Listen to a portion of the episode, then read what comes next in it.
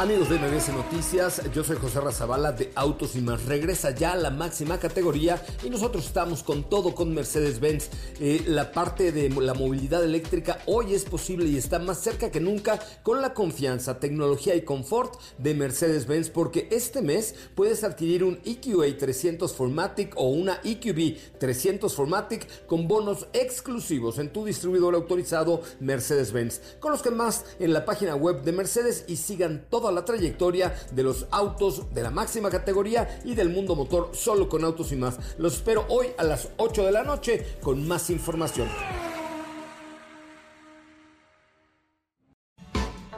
MBS Radio y el Dr. Zagal han dispuesto una generosa y elegante mesa para celebrar este banquete. ¡Pasen! Y sean bienvenidos a degustar los manjares de este menú, especialmente seleccionado para los paladares más exigentes. Esperamos que esta experiencia cultural les deje buen sabor de boca, aquí en MBS 102.5. ¿Qué diferencia tiene un samurái de un ninja? ¿Cuáles eran las tácticas bélicas de los espartanos? ¿Cómo se organizaban los romanos para la guerra? ¿Por qué se les conocía a los persas como los inmortales? ¿Qué armas utilizaban los griegos en la batalla?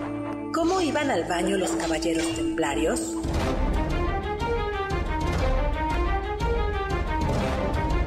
Hoy hablaremos de guerreros aztecas, maestros de la guerra, legionarios, asesinos adiestrados, genízaros, los hoplitas, la guardia élite del faraón, Berserker y más sobre los grandes guerreros de la historia.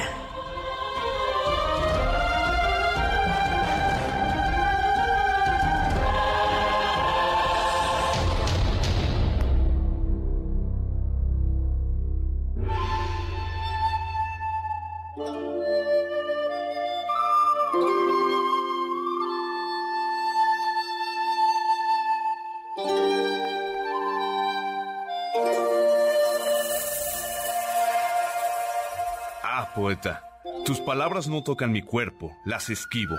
Eludo los adjetivos con que pretendes inmovilizarme.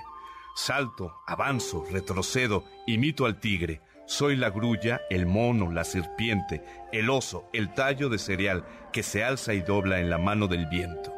Todo menos un ser humano.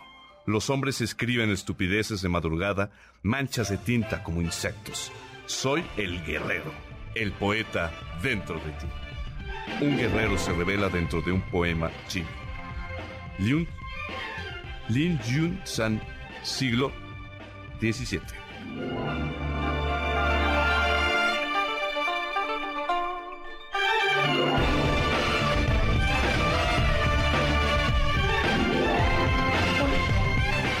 Amigos y amigas, ¿qué tal? Hola, hola amigos y amigas, ¿qué tal? ¿Cómo están? Soy Héctor Segal y estoy contentísimo de estar hoy sábado a las 5 de la tarde con todos ustedes en este banquete, el banquete del doctor Zagal, que está cumpliendo 13 años y que hoy dedicaremos a hablar sobre guerreros, tipos de guerreros. Me acompaña, como siempre, la elegante y distinguida y guerrera Carla Aguilar. ¿Qué tal, doctor? Un gusto estar aquí. Me acompaña un soldado que ha caído en la guerra. Eh, que es Oscar, en el amor. Oscar en, la guerra del amor. La guerra del Oscar Sakaguchi, que resultó que no era samurái. Ay, no, ya, ya. Yo creo que eh, venía de camino escuchando la radio, MBS, por supuesto, eh, y de repente dije, ¿se imaginan el día que me toque conocer a Mijares? Uy, él va a decir el mensaje es doppelganger, ¿no? Pero yo soy el soldado del amor. No, yo soy el soldado del amor. En Facebook, cuando lanzamos las preguntas para ganar pases, decíamos, ¿cuál es el apellido del soldado del amor? Y las respuestas eran Mijares. todavía, no lo, todavía no lo has logrado. Oye, y tenemos un invitado de honor que nos acaba de deleitar con esa voz profunda leyendo un viejo poema del siglo XVIII, XVII, Franz Ruben von Spar. Eso, doctor. ¿Lo dije bien? Franz, 95%. Franz para los cuates, que es exalumno de la Facultad de Filosofía de la Universidad Panamericana y que ya nos habías acompañado aquí algunas veces, ¿verdad? Es correcto, esta ya sería la tercera ocasión, Doc. Bueno, de muchas, de muchas más. Estamos en el 51 Ay, 51 66 105. 66 105. 51 66 105 y en mi Twitter arroba hsagalsagal con z. Vamos lanzando saludos, ¿no? Tenemos, por ejemplo, a Víctor Guadarrama, que ya nos está escuchando. Eh, pues muchísimas, muchísimas gracias. Está por ahí Juan Manuel, presente como cada, cada sábado. Marco Antonio Oficial, recuerden que cumplimos 13 años y que este jueves a las 7 de la noche en el aula magna de la Universidad Panamericana en Miscuac vamos a celebrar el banquete, vamos Carla y yo y el equipo vamos a charlar sobre vampiros en la literatura y en la cultura y va a haber un pequeño una pequeña sorpresita. Después, ¿Con sangre, doctor? Con sangre, ¿Sangría? Con sangre, sí. Vamos a cerrar las puertas y entraremos los vampiros. No, no, no, no. Va, va, es una plática, una conferencia. Y luego habrá un brindis. Tú ya cumpliste 18 años, ¿verdad, Oscar Sakaguchi? Tú ya podrás beber una copita de vino tinto. Habrá copita de vino tinto para todos.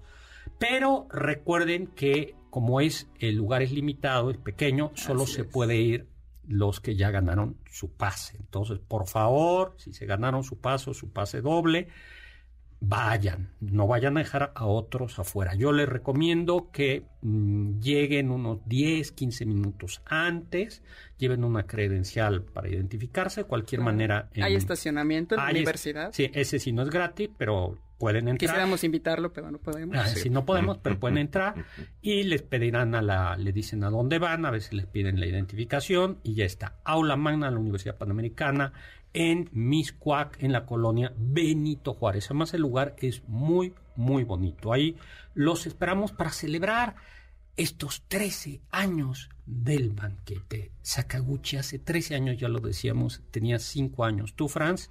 Hace 13 años yo tenía... 33. No, 33 voy a tener apenas. 20, ¿no? Ah, ya no hagamos cuenta. 17. Eh, Marco Antonio Oficial nos dice, ¿cuál, de, ¿cuál es su banquete favorito y por qué? Carla, a ver, aquí de los que tenemos ya Sí, creo que siempre lo digo, es el de eunucos, pero también el de desastres naturales, en el que hablamos de volcanes, eso me gustó. Ay, a mí los de comida son los que más me han gustado, los de, accidentes, los de serendipias, accidentes ah, especialmente, accidentes en la comida. A ver, tú eres muy jovencito, Oscar, pero bueno, ya has oído algún año. Sí. ¿Cuál es? No, de hecho, el, programa que más me gusta es uno donde yo, yo no participo. Eh, de hecho, era de cuando yo era, este... Detrás de cámaras. Ajá, cuando... No, no, no, cuando yo lo veía en Facebook, o sea, que estaba en mi casa, todavía ni conocí al doctor en persona. Eh, fue el 15 de septiembre pasado que hablaron sobre... El 15 de septiembre pasado ya me conocías ah, en no, persona. Antepasado, Ajá, Fuiste mi alumno, según recuerdo. Sí, no me acuerdo qué era el tema, pero hablaba del 15. Pero es mi favorito. Sí. Bueno, Ismael Pérez Jiménez manda saludos a Carla, Oscar Sakaguchi, Héctor Tapia. Y a todos los que han participado, participan Héctor Tapia, eh, a Carmen Cruz Larios, bueno, y todos los que han participado, Pepe Huicho, Alex Uriel Galicia, Uriel Galicia ya nos tiene que visitar Matt Forero. Bueno, entremos cuanto antes. guerreros, guerreros Doctor, ¿pero qué le parece si antes de seguir los ponemos a pelear por unos pases dobles? Muy bien, saquen sus espadas. Muy ad hoc. un pase doble para la obra Faustus, con la actuación de Silverio Palacios y un gran elenco, donde se cuenta la historia de un hombre que vende su alma al diablo por lujuria y poder. La cita es el martes 23 de mayo a las 20 horas en el Teatro Wilberto Cantón. Al 5166-1025 y que nos digan... ¿Qué, doctor? Que nos digan cuál era la espada, pero rápido, ¿no? ¿Cuál era la espada? ¿Cómo se llama la espada que utilizaban los samuráis? Ah, ok. Muy bien. Muy, pues, sencillo. Pues comenzamos a hablar de ninjas y samuráis. Cuando, ¿Qué imágenes nos vienen cuando hablamos de ninjas y de samuráis?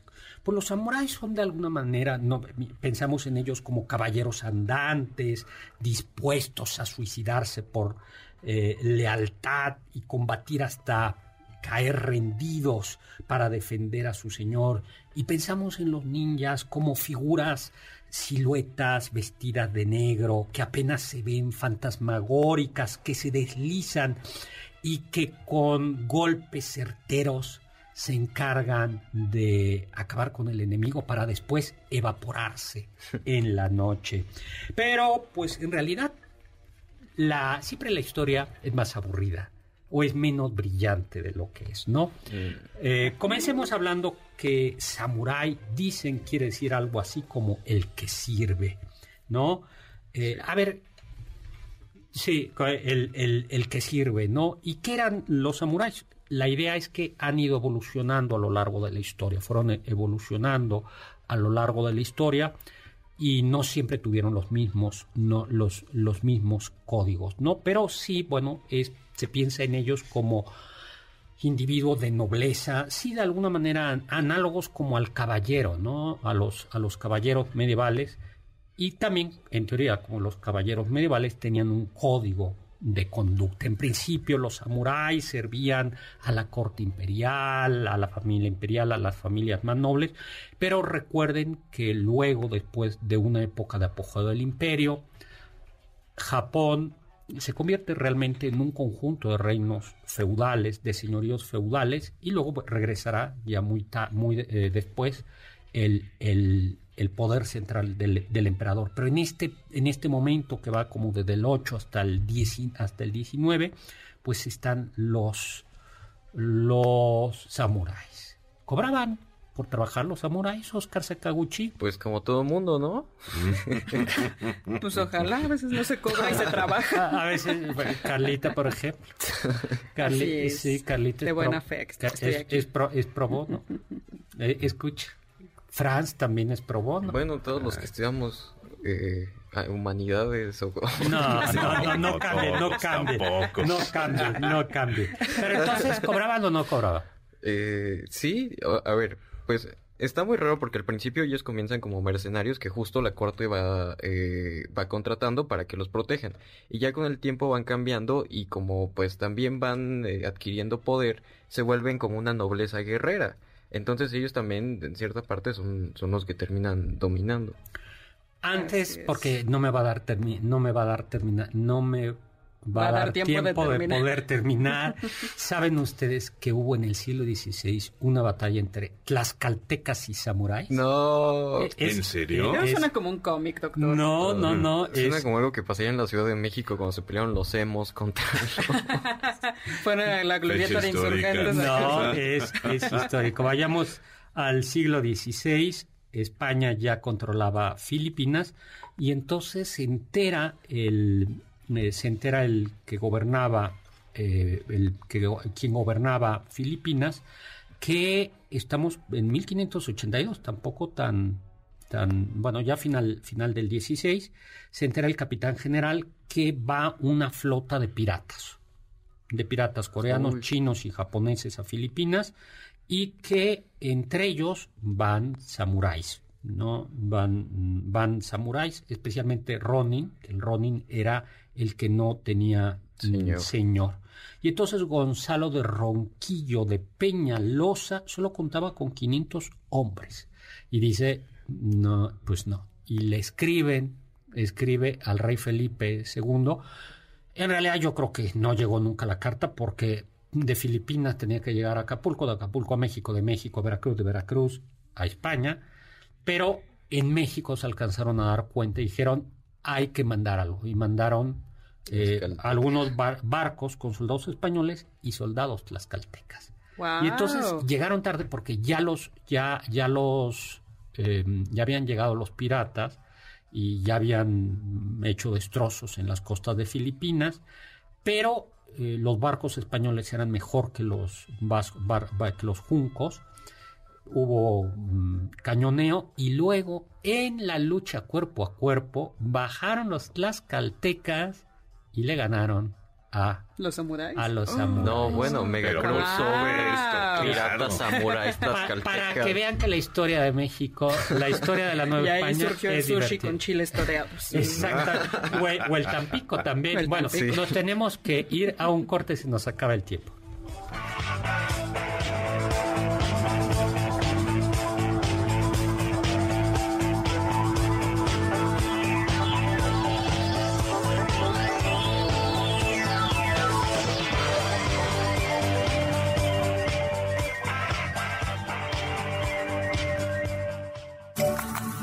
Diccionario del doctor Zagal. Uno de los primeros orígenes de la palabra guerra lo encontramos en el latín velum. Sin embargo, con la llegada del germánico, la palabra fue sustituida en casi todas las lenguas romances por guerra, proveniente de la voz patrimonial del germánico guerra. Aún así, se conservó la palabra bélico, la cual sí deriva de la raíz latina.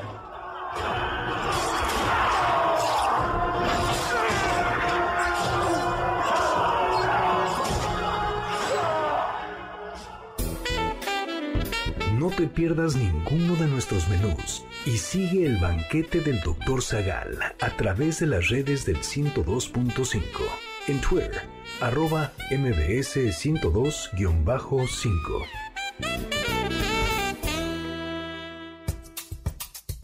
¿Quieres felicitar al chef por tan exquisito banquete? Llámale al 55 51 66 1025 en MBS 102.5. Estás escuchando el banquete del Dr. Zagal. ¿Quieres contactar a los ayudantes del chef?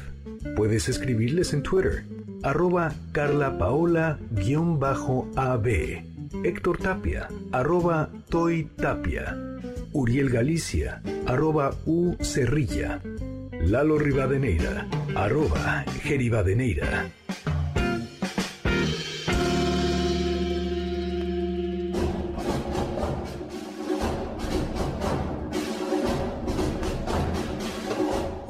Soy Héctor Zagal y estamos aquí en MBC 105 en este banquete que cumple 13 años al aire acompañado de Carla Aguilar, de Oscar Sakaguchi, de Franz, pero sobre todo acompañado de ustedes que a lo largo de estos 13 años han hecho posible este banquete que hoy estamos dedicando a hablar de guerreros y guerreras. Estamos hablando de los samuráis y decíamos, eh, bueno, contamos un poco su, su evolución, pero eh, contamos cómo los tlaxcaltecas vencieron a los samuráis. Debe haber una novela gráfica Sí, de eso. Si sí. alguien tiene, está buscando una idea, esa es muy buena. No, lo- los tlaxcaltecas, eso de que Tlax- Tlaxcala no existe, eso es como, es al contrario, Tlaxcala en la historia de la Nueva España, o sea, Tlaxcala conquistó todo, todo, todo, todo. Bueno, y Hablamos por resentimiento. Segura- Tlaxcala no existe. es seguramente, puro por resentimiento. envidia. Pero no piensen que únicamente había samuráis varones, también había mujeres samurái, y especialmente durante el shogunato Toku- Tokugawa, perdón, que es como lo que se entiende el Japón medieval, que acabó en 1600, 1868, perdón. Y aquí algo interesante es que si bien existía la figura del emperador, lo cierto es que era esta nobleza militar, los samuráis, quienes llevaban el gobierno, eh, decidían qué castigos Sí. imponer, las leyes, todo lo controlaban ellos. Y había pues bastantes peleas entre señores feudales que mandaban a sus ejércitos a conquistar el castillo del otro señor feudal y las tierras. Y las mujeres, cuando sus esposos estaban en batalla, pues tenían que ser capaces de defender también sus palacios. Por lo tanto, se les enseñaba a pelear. Y especialmente utilizaban un arma que se llama, no sé si es naginata o naginata, pero era una lanza que tenía una cuchilla en un extremo larga entre 60 centímetros, algunas hasta 120, y así podían enfrentarse sin necesidad de echar cuerpo a cuerpo la pelea y así desde lejos poder matar a los enemigos. Así es, los samuráis tenían eh, también arcos, ¿no? arcos, aunque decían Claro. que no la utilizaban con tanta frecuencia porque no les eh, lo- preferían la, la lucha eh, cuerpo a cuerpo, sí tenían eso y tenían una espada larga que no vamos a decir porque acabamos de, De preguntar cómo se llama. y una espada corta para luchar también cuerpo a cuerpo y para el suicidio ritual. Y en este caso, hay que recordar también que los guerreros normalmente los asociamos con el sentido del honor. Y esto tiene que ver, precisamente en el caso del samurái, con el bushido, que literalmente significa el camino del guerrero, el cual se centraba en siete valores, la justicia, el valor, la compasión, la cortesía, la sinceridad, el honor y la lealtad. Y en estos últimos dos hacemos hincapié, porque el bushido les eh, implicaba a los samuráis que tenían que defender a su líder, el famoso daimyo. Así que, si su señor, el daimyo, moría en batalla, los samuráis tenían tres opciones. Podían hacer el famoso harakiri, que es corte del vientre, eh, permanecer como guerreros sin maestro, a los cuales se les conocía como Ronin, y o bien, más bien podían eh, convertirse en los contrarios de los samuráis, los ninjas o espías. Doctor, pero también hay que decir que, bueno, el Bushido se publicó en 1901, o sea, en el siglo XX. Y, o sea, eh, contrario a esta idea de que se tenía desde el principio eh, de la historia de los samuráis, en realidad, pues en 1901, un diplomático japonés, Inazo Nito, Nitobe, ay Dios mío, que no, puedo, que no puedo pronunciarlo en japonés, está terrible. Eh, pero se lo voy a decir a tus abuelos. Sí, perdón. Este, justo la idea que tienen en las películas de Hollywood de que el samurái es este hombre recto que sigue a, eh, a, su dueño y a su código, se da por esto, pero en realidad, eh, pues los samuráis tenían muchos códigos de norma y eso pues, dependía también del señor. Entonces muchas veces si el señor te decía, oye, mata a este pueblo inocente que no hizo nada, pero que no me quiere pagar o que no, ajá, eh, pues ahí iba el samurái. Entonces, eh, ahí un poco matizando la figura del, del samurái. Por cierto, hay una película ah, muy antigua que El último samurái. No, es cierto. Iba a decir Los Siete Samuráis ah. de Kurosawa. Casi le De que Los Siete Samuráis también vi la del último Samurái. Los Siete Samuráis de Kurosawa, que es una, una gran, gran película. Todas las Y que justo son samuráis que defienden a un pueblo de los piratas, o no de los piratas, de unos bandidos. ¿No? Es, es una película estéticamente muy, muy bonita. Y creo que de Kurosawa también es Ronin, ¿no? Eh, ahora no me, no me, acuerdo. Creo que no, pero ahorita lo Y ya que tocas el último Samurai, si es verdad, ahí donde, si no fue Tom Cruise el último Samurai, Oscar Sakaguchi, ¿no? Sí, pero sí es verdad que ya cuando Japón se modernizó, después de que Estados Unidos se presentó en 1850 y algo, el, el almirante Perrins, tenía como nombre de salsa, algo así. Se presenta en la bahía de Tokio y dice, regreso en un año y firman un tratado, lo firman. Y pues dijeron, sí lo firmamos y eso mm, le regresa el poder a los emperadores y lo que, lo que los japoneses dicen es tenemos que modernizarnos a todo lo que da. Y parte de la modernización fue desmantelar la institución del samurái y se les prohibió utilizar, traer, portar armas. Eso aparece en esta película que tú comentaste, ¿no? Lo que sí, algo que, que sí era impresionante comparado con la, con la mm, armadura medieval europea, que la armadura medieval europea era muy incómoda, muy pesada, ciertamente era muy buena. Y letal. Si pero, te pero no te si te caías, no te. Y en cambio, la armadura, la armadura de los samuráis japoneses era una armadura muy eficaz y mucho más ligera. Y la parte, decían, ¿no? la parte como más llamativa es esta máscara, ¿no? No me acuerdo cómo se llama la. la- Nenku. Nenku, ¿no? Donde había una como de demonio, ¿no? Es que hay muchos tipos, pero dos de las más eh, populares era el Oni, que se parecía a un demonio, justo porque como que el guerrero quería parecer un demonio, y la otra que era el Tengu, que esta se utilizaba más como para la sabiduría y el conocimiento, y que se utilizaba para ahuyentar los malos espíritus. Bueno, y con la espada, muy bien. Nos tenemos prácticamente que ir. Omar Vences Vences, es que era por teléfono, ya dijo, pues, Ah. dijo. Pero, ah. doctor, antes de irnos podemos dar otro pase doble. Tenemos un pase doble para los ilusionistas, un espectáculo de magia muy sofisticado que y se presenta en una corta temporada en, en el Teatro Telmex. Llámenos al 5166-1025 y díganos de qué película acaba de hablar el doctor Héctor Segar. De dos, digan un- una de las dos. Una de las dos. Nos vamos un corte.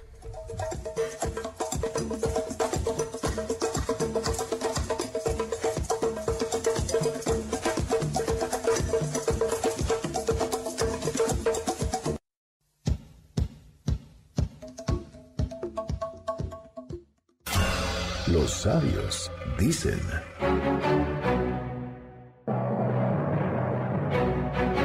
Para conseguir la paz se necesita valor, mucho más que para hacer la guerra. Papa Francisco.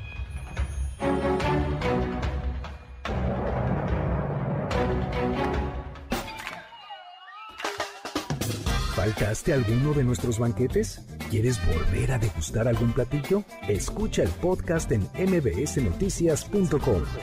MBS 102.5. ¿Tienen algún comentario? Pueden contactar al chef principal, el Dr. Zagal, en Twitter, arroba hzagal. Sigue el banquete del Dr. Zagal a través de las redes del 102.5 en facebook.com diagonal mbs 102.5.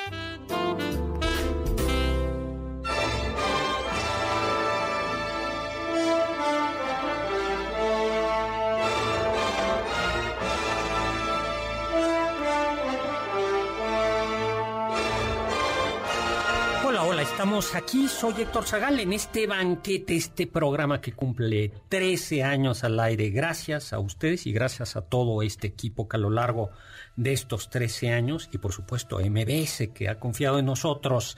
Carlita Aguilar está por aquí, Oscar Sakaguchi y nuestro invitado de Franz. Bueno, pues tenemos algunos saludos. Estamos hablando de guerreros, ¿no? Aida Rosas, que dice saludos y felicidades al adolescente banquete por estos 13 años. Espero que al banquete no le salgan, este, ¿cómo se llama? Bar- ba- barros. No, a los que no sé. Y Filiberto Sánchez eh, nos dice de dónde viene la palabra marcial. A ver. se la- esta ya viene. Yo ya se la soplé en el corte. Sí. se la- bueno, a ver, viene, es que no la sabía Oscar Sakaguchi. Y de, se la debió haber sabido. ¿Hace cuánto estudiaste etimologías? Ahí sí me la supe a medias. No, ¿cuál te la supiste? Viene de Marte. viene de Marte. Marte es el dios de la guerra. Y de ahí viene eh, marcial, ¿no? De ahí viene marcial. En cambio, hay una que no me sé. Y que le vamos a pedir ahorita a Franz que la investigue. Que es si en efecto sueldo y soldado están emparentados etimológicamente. Lo que sí es que soldada es eh, lo que recibe, el dinero que reciben los soldados, la soldada. Entonces Ah. no sé si sueldo y soldado. Toño Navarro, que nos está viendo, que es la primera vez que nos escucho y ve después de un año, eh, eh, pues qué gusto, Toño, ¿cómo Muchas estás? gracias. Oscar Iván, 13 años, mil gracias. Mario Urbina, de los guerreros, ah, pues ya nos pidió que habláramos de los guerreros trascaltecas que enfrentaron al- en Filipinas. Pero hablemos de los guerreros mexicas. Ay, doctor, pero rápido. En Facebook le mandan saludos, dicen banquetazo de aniversario, Lili Fuflo. Y Alma de la Huerta le dice, querido doctor Zagal, usted es una de las herencias que me dejó mi papá, el amable... Él amaba su programa, felicidades. Ay, Qué bueno, qué, bonito. gusto. Muchísimas gracias y te mando un abrazo muy fuerte a tu papá y a tu papá le mando un abrazo fuerte en donde esté. ¿No? Balsa Valdés, que bueno, que dice que qué interesante el programa y gracias, ¿no? Recuerden, ¿no? Próximo jueves los, este, solo se puede ir con pase, eh, pero, pero por favor, los que ya dijeron que sí, vayan. Y si no, díganos que no van para que demos algún pase más. Así es, para liberar pases. Y doctor, me parece que vamos a poder hacer una transmisión de la charla. ¿no? Exactamente, en Sí. Facebook. Les iremos avisando y les vamos a compartir el enlace para que puedan, En si Facebook. no estar ahí presencialmente, acompañar. En Facebook Live, ¿no? Nos pueden ahí y luego nos tomaremos un vinito todos. bueno, pues los mexicas eran una civilización militar, ¿no? Militar, militar. Hasta arriba estaba el Tlatuani, pero debajo del Tlatuani estaba el Cihuacuatl, que era, eh, algunos dicen como un primer ministro, pero que en cualquier caso el Cihuacuatl era también como el capitán general, en el que venía después otra serie de oficiales, pero vamos a hablar como de los guerreros, de, las, de lo que algunos dicen son como órdenes militares. Había unos guerreros que eran de los que se habla poco, son los guerreros rapados o Cuacuachtin. y que eran guerreros que se destacaban en la batalla. Algo muy importante es que la, para los mexicas era esencial no solo matar, sino capturar. Sí. En realidad lo más, el valor...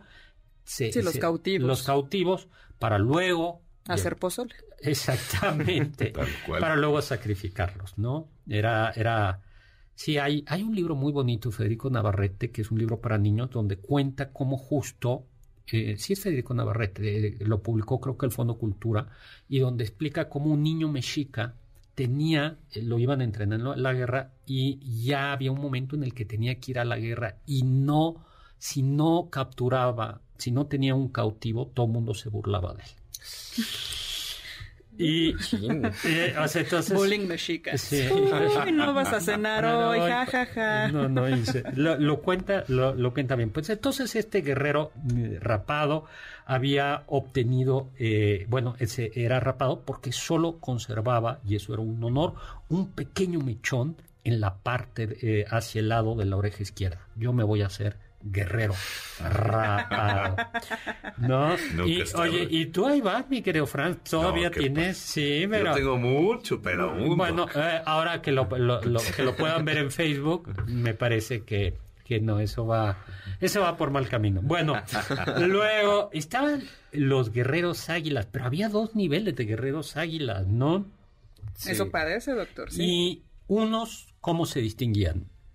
Unos, los lecuihuacue, se distinguieron por llevar el cabello atado con una cinta roja, decorado con plumas verdes y azules, y por llevar una especie de casco en forma de cabeza de águila. Algo importante es que utilizaban los guerreros de élite, o los guerreros utilizaban corazas, corazas de, ah, no de metal, sino armaduras de piel o de, ¿cómo se llama? O de algodón.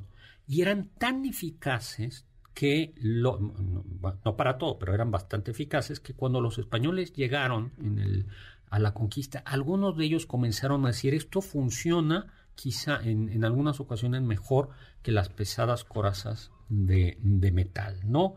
Y además llevaban borlitas blancas en sus cascos. Así es. Y algo interesante que, bueno, estas borlitas blancas representaban las hazañas en batalla y además eran reconocidos por tener una agradable voz. O sea, Uy.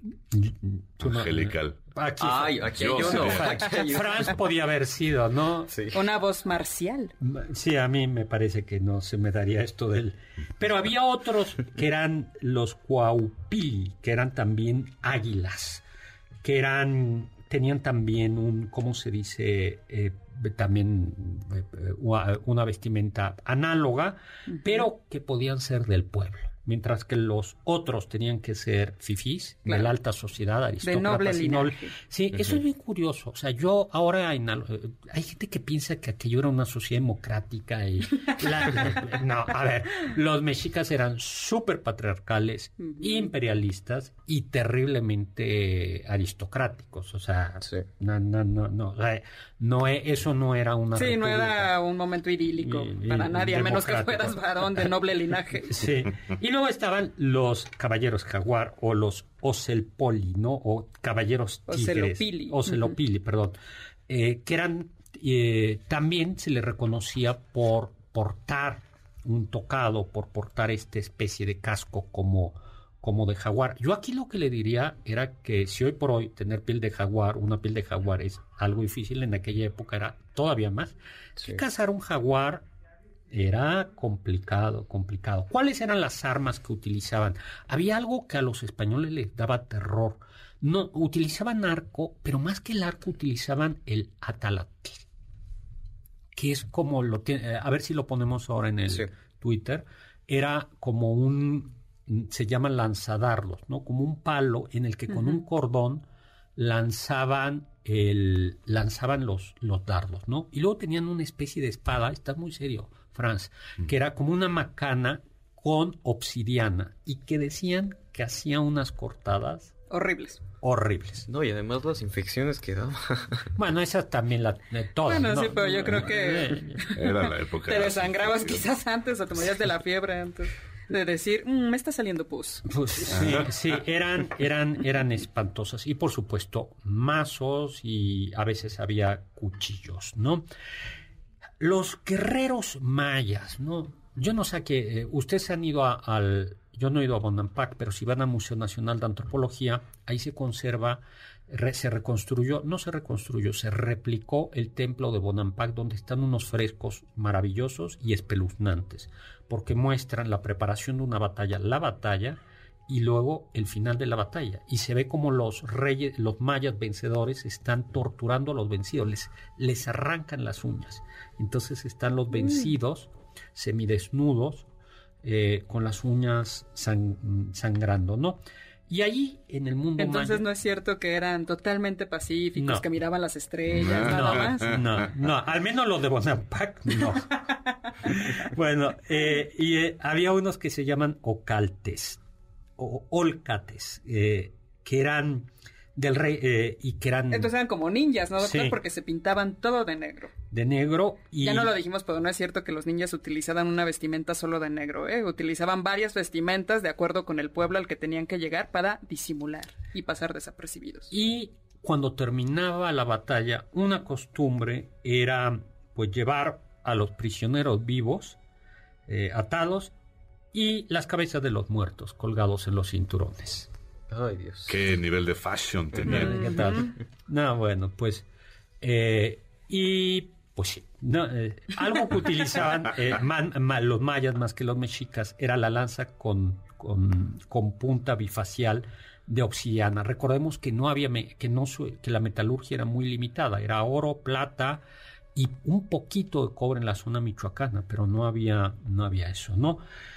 Vamos a hablar de, cuál, de, qué guerrero se te antoja hablar aquí, mi querido pues Franz. creo que es importante que hablemos de los... Em, me gustaría hablar de los soldados romanos. Eso, bueno. Un clásico. Un clásico. Lo primero que hay que decir es que había legiones, pero no legionarios, propiamente hablando, ¿no? Se, se hablaba de la legio y luego de los miles de los, de los soldados. Y se nos acabó el tiempo y nos tenemos que ir a un corte para seguir hablando de romanos.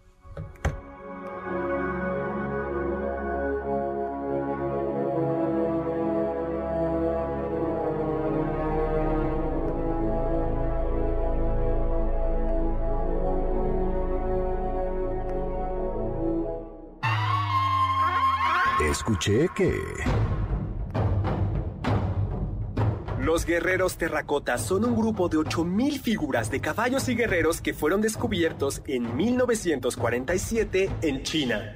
Este grupo de figuras es parte de un complejo de tumbas imperiales que se enterraron cerca del emperador Qin Shi Huang. El hallazgo es considerado como el más importante en arqueología del siglo XX.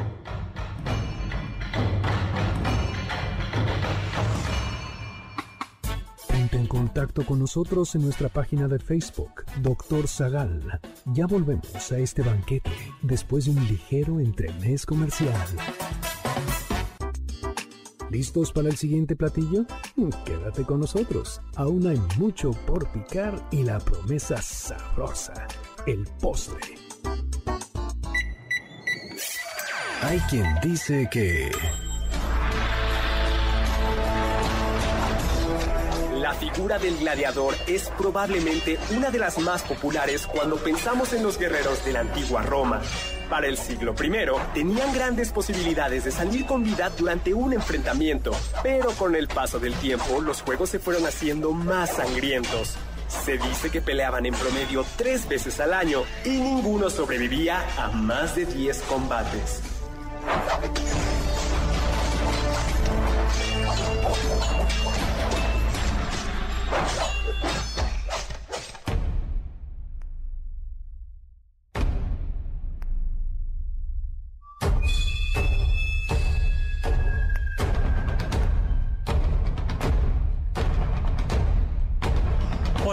Estamos de regreso y estamos ya entrando a las legiones romanas aquí en este banquete que cumple 13 años. Recuerden, 13 años, este jueves, gran festejo para los que consiguieron el pase, pero si no consiguieron el pase, acompáñenos por Facebook Live, jueves 25 de mayo a las 7 de la noche. En el aula magna de la Universidad Panamericana Ciudad de México, Campus Miscuac, y luego un brindis y algunas sorpresitas que les tenemos por ahí. Bueno, pues decíamos que, bueno, los soldados romanos fueron grandes guerreros, conquistaron eh, prácticamente toda la, o bueno, toda la Europa mediterránea, ¿no? ¿Y cómo era una legión romana? Muy interesante, Doc. La superioridad romana, pues justo se centraba en estas famosas legiones. Y dentro de ellas estaban formadas por 4.200 soldados de infantería, repartidos en 60 centurias. Estos soldados se dividían a su vez en 3.000 de infantería pesada y 1.200 de infantería ligera. En total, la caballería constaba de 300 soldados y eran tenían unas formaciones extraordinarias, ¿no? Sí, creo que una de las más famosas era la formación de orbe que se daba cuando el ejército ya estaba como eh, pues todo todo el enemigo lo tenía eh, entre la espalda y la pared, casi casi. Entonces lo que hacían era, se juntaban en círculo y entre ellos todos se ponían los escudos para taparse. Entonces pues era como un orbe y por eso se llama formación de orbe. Tenían una formación anticaballería donde eh, se, unos hombres se ponían al frente para formar una barrera, ahí ponían los escudos y otros se paraban atrás y todos eh, este, apuntando con sus lanzas para eh, pues invalidar a los caballos que se acercaran. Tenían la formación de cuña también, que esta era una formación triangular. La idea era que en forma de triángulo se metieran contra el enemigo para el ataque cuerpo a cuerpo. Y la formación de montaña que esta era igual todos se tapaban con los escudos y servía para cuando tenían que eh, subir hacia algún lugar. Otra que también utilizaban pero esta no es necesariamente romana era la falange eh, macedónica que esta está muy muy curiosa porque pues eran varios guerreros con lanzas enormes sus escudos. Entonces la idea era eh, entre todos marchando. ajá, entre todos agarramos la lanza le damos al enemigo y... Sí, eh, lo que va haciendo en efecto es que son filas, hay, hay una multitud de lanzas y entonces eh, siempre con lanzas largas, de suerte que eh, el enemigo se va a enfrentar siempre con una fila con lanzas. Si muere uno, el, de, el de, atrás lo sustituye. Y la por eso tenían que ir disciplinados y los disciplinados y, y, no moverse y a los flancos la caballería. Y la falange macedónica fue tan eficaz que la de Filipo de Macedonia alcanzó a derrotar a un batallón muy peculiar, a un, el, al batallón sagrado. De al batallón sagrado de Tebas, así es, doctor. Este batallón sagrado es comentado por varios historiadores y biógrafos griegos antes de Cristo y después de Cristo, pero hay un pasaje muy interesante en el banquete de Platón, este diálogo perdón, en el simposio. Ah, el banquete. Sí, estoy pensando en el... No, en leyes, ¿no? Digo, en república. No, es en... Ajá, estoy pensando en la república más bien, pero sí es en el banquete, perdón, donde están hablando de Eros, del amor, y se menciona que el mejor ejército sería aquel que estuviera compuesto por amantes. Y de hecho, el batallón de Tebas estaba compuesto por 150 parejas de varones homosexuales, el Erastés y el Herómenos, que es este hombre mayor y su joven amante que le enseña a ser virtuoso y el ars erótica entre varones. Y este sería el mejor batallón y el mejor ejército porque defendías. se piensa, defendías a tu amante y a tu amado, pero además el amor haría que no fueras un cobarde, porque no hay, algo, no hay algo más terrible que ser visto como un vicioso o un cobarde por aquella persona a quien amas. Y entonces se iban eh, envalentonando. Por Exacto, porque decía, mi amado está aquí, lo voy a salvar, o no voy a ser un cobarde porque ¿qué va a pensar de mí? ¿Qué va a pensar de mí? Que corrí. Pues al final Alejandro Magno los mató. Perdón, Filipo, Filipo II. Omar Vences Vences nos pregunta, buenas tardes, ¿puede hablar de los húsares alados? Saludos y felicidades. Sí, a ver, los húsares es una palabra que proviene del húngaro, era una caballería húngara que eh, sirvió para enfrentar a los genízaros. Los genízaros era una fuerza de élite otomana formada por cristianos y eh, originalmente los húsares, bueno, siempre son caballería, eh, su, era, llevaban una espada, un sable, a veces una lanza y armadura. Los húsares alados eran los húsares de Polonia, que llevaban una armadura que llevaba plumas y que semejaba como, como, pues, como alas, por eso eran los húsares polacos. Claro, los húsares por excelencia, había húsares también con sable en Rusia zarista y los húsares que hubo en, en el imperio austriaco y en el imperio austrohúngaro. Por tanto, y en, las, y en México hubo húsares. Maximiliano de Habsburgo tenía húsares, tenía húsares, y en el sitio de Querétaro había húsares, que seguramente eran húngaros, húsares em, rojos, de, que eran una tropa de élite, y salió un general, le dijo, préstame tus húsares para ir a pedir refuerzos a la Ciudad de México, y salió, y logró, los húsares lograron salir del sitio de Querétaro, pero ya no regresó.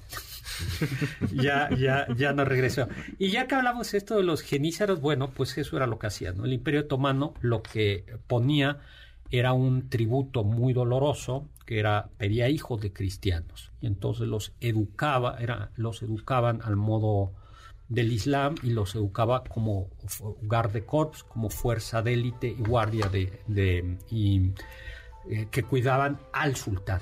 Pero hay otros que eran los mamelucos. ¿Te suenan a ti? Ya hablamos de los mamelucos. Sí, ya habíamos dicho. Sí, bueno, pues... Tenías mameluco. Eh, y si ya nos contaste que utilizas mameluco para dormir.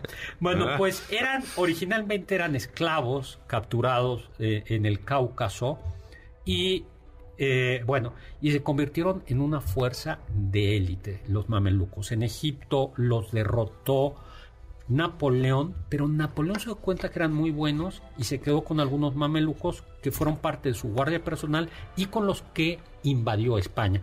Nos vamos a un corte, no, nos vamos ya. Muchísimas felicidades, gracias a todos, gracias Jarochelo. Nos vemos en, este jueves en la Universidad Panamericana y el próximo sábado aquí.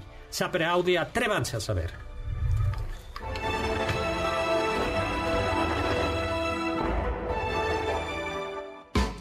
Confiamos que este banquete ha sido un deleite gourmet y cultural.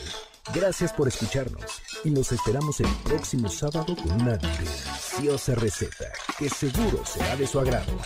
MBS 52.5